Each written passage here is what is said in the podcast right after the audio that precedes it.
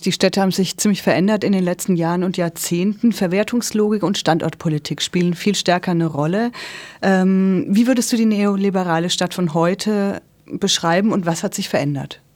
Na, mit dem Begriff von Neoliberalismus sind ja zwei Tendenzen im Prinzip gemeint. Wir haben einerseits diese Tendenz, dass Neoliberalismus als politisches Projekt alle wohlfahrtsstaatlichen Regulationsinstrumenten versucht zurückzudrängen. Das zählt auch für die Stadtpolitik. Das heißt also, dass beispielsweise Förderprogramme im Wohnungsbau bestimmte sozialstaatliche Trägerschaften, der öffentliche Wohnungsbau, überhaupt die Vorstellung, dass Stadt Verantwortung für die infrastrukturelle Versorgung der Bürger aufnimmt, dass das Elemente sind, die deutlich zurückgedrängt werden. Schlagworte sind da dann Privatisierung, Deregulierung von diesen alten Instrumenten. Das hat eine konkrete Auswirkung auf die Versorgungsqualität, vor allen Dingen für ärmere Haushalte in den Städten.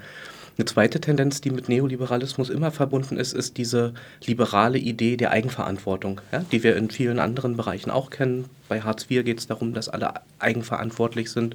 Bei der Krankenversicherung soll man eigenverantwortlicher handeln, man soll sich selbst für die Rente versichern und so weiter. Und auch die Städte sind für sich selbst verantwortlich und werden damit einem ungeheuren Konkurrenzdruck ausgesetzt, ja, die wir in der Stadtforschung und auch in den kritischen Bewegungen als eine unternehmerische Stadtpolitik beschreiben, weil nämlich Städte wie Unternehmen in der internationalen Konkurrenz zueinander stehen und versuchen sich zum Beispiel bestimmte Events, bestimmte Ansiedlungen von Gewerbebetrieben oder von, von neuen Firmen, Touristen, zahlungskräftige Einwohnerschaften gegenseitig abzujagen. Und das hat ganz konkrete Auswirkungen eben auch auf die Gestalt von den Städten.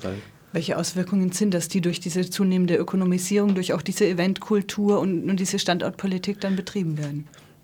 Na, das sozusagen von den Stadtpolitiken privilegiert eben die umwünschten Gruppen der Stadt sind, die noch gar nicht da sind, die man in der Konkurrenz zu anderen Städten erst in die Stadt holen will und damit gerade auch unter dem Diktat von sinkenden sozusagen Haushaltsvolumen oder Haushaltsbilanzen in den Städten die Politiken, die für die Bewohnerinnen selber gemacht werden, die es jetzt in den Städten gibt, dass die deutlich zurückgedrängt werden, dass man im Prinzip eine Art Werbestrategie ähm, sozusagen als zentrales Muster der Stadtpolitik inzwischen sehen kann. Eben diese Werbung von Unternehmen, von umworbenen Haushaltsgruppen, die Steuern zahlen sollen. Und alle sozialen und wohlfahrtsstaatlichen Elemente werden deutlich zurückgedrängt. Und ähm, wir sehen das dann beispielsweise in aufgewerteten Innenzentren oder wir ähm, sehen das in so Großprojekten, wenn ganze Bahnhöfe oder Innenstädte von einzelnen Investoren umgebaut werden und viele Nutzungen, die es vorher gab und öffentliche Räume, die es da gab, dann tatsächlich an Funktion verlieren. Ja? Und dann Nutzungen, die es vorher in den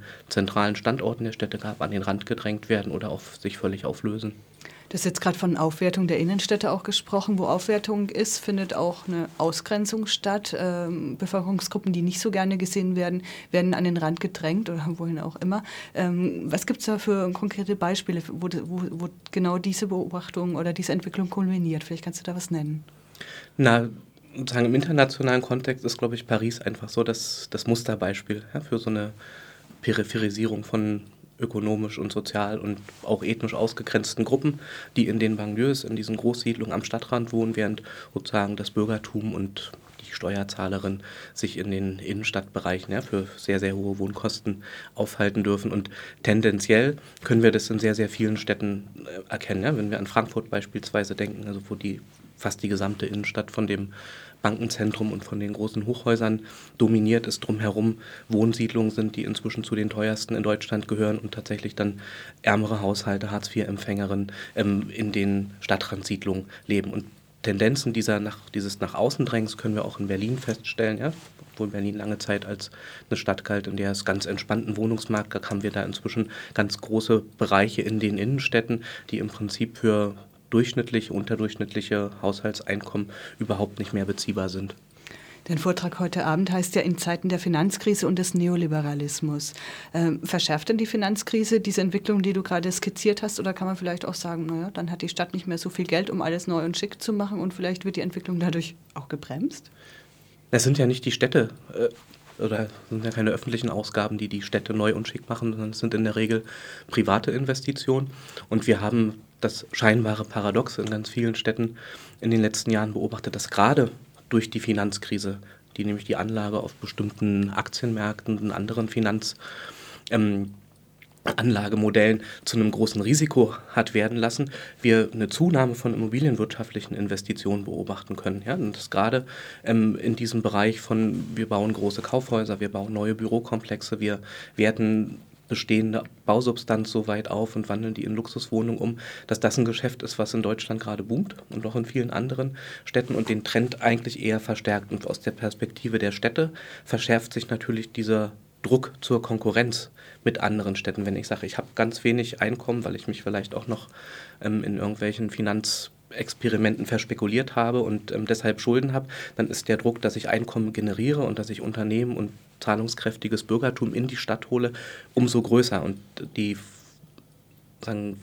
Möglichkeit, Investitionen aus der Stadt herauszublocken, weil sie bestimmte soziale Konsequenzen haben, die ich nicht will, die sind im Prinzip das Todesurteil für Stadtpolitiker. Es gibt sozusagen also im Moment kaum ein größeres sozusagen Schimpfwort für eine Stadtpolitik, als zu sagen, sie sind investitionsfeindlich. Ja, das, das lassen sich nicht mal grüne oder linke Stadtpolitiker gerne anschreiben. Ja, das, das wäre sozusagen unter, dem, unter der Hegemonie der neoliberalen Stadtpolitik ähm, im Prinzip eine völlige Außenseiterposition. Du bist jetzt auch aktiv in Initiativen, die ein Recht auf Stadt fordern. Was ist damit genau gemeint? Was fordert ihr da? Na, das Recht auf Stadt ist eine sozusagen sehr umfangreiche Parole oder sehr umfangreiche Forderung, die sich nicht als sozusagen auf, auf eine ganz konkrete Figur herunterbrechen lässt. Und sie geht im Prinzip zurück auf Theorien in, in, in, in den sozusagen französischen Debatten aus den 60er, 70er Jahren schon, wo Henri Lefebvre dieses Recht auf Stadt formuliert hat. Und er hat damals im Prinzip gesagt, das Recht auf Stadt ist das Recht auf Nichtausschluss von den Qualitäten des Städtischen.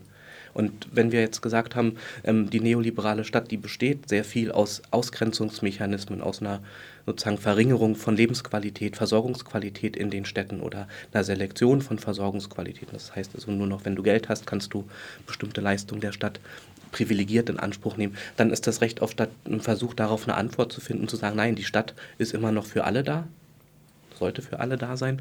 Und ähm, unter diesem Slogan ähm, ist es möglich, und das ist, glaube ich, der Vorteil für, für städtische Protestbewegung, relativ viele vereinzelte Kampagnen und Auseinandersetzungen sozusagen zusammenzuführen. Ja? Dass sowohl Migranten, die zum Beispiel ähm, auf bestimmte Landkreise im Umland der Städte ähm, verdrängt werden wegen der Aufenthaltsregelungen, die es im Asylrecht in Deutschland gibt, ähm, die fordern ihr Recht auf Stadt als tatsächliche physische Anwesenheit an den Orten, wo sie vielleicht Jobs, Arbeit und, und Kontakte zu anderen finden. Mieterinnen, die nicht verdrängt werden wollen aus den Aufwertungsgebieten, die fordern ihr Recht auf Stadt, weil sie dort bleiben wollen.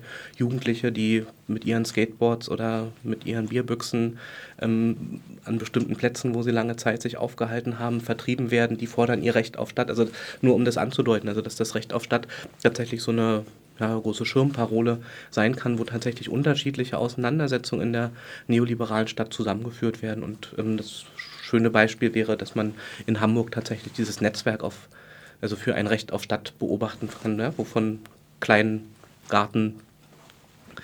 Gartenanlagen, ähm, Aktivisten bis hin zu autonomen Gruppen, Mieterorganisationen ein sehr, sehr breites Spektrum zusammengefunden hat, um eine andere Stadtpolitik einzufordern.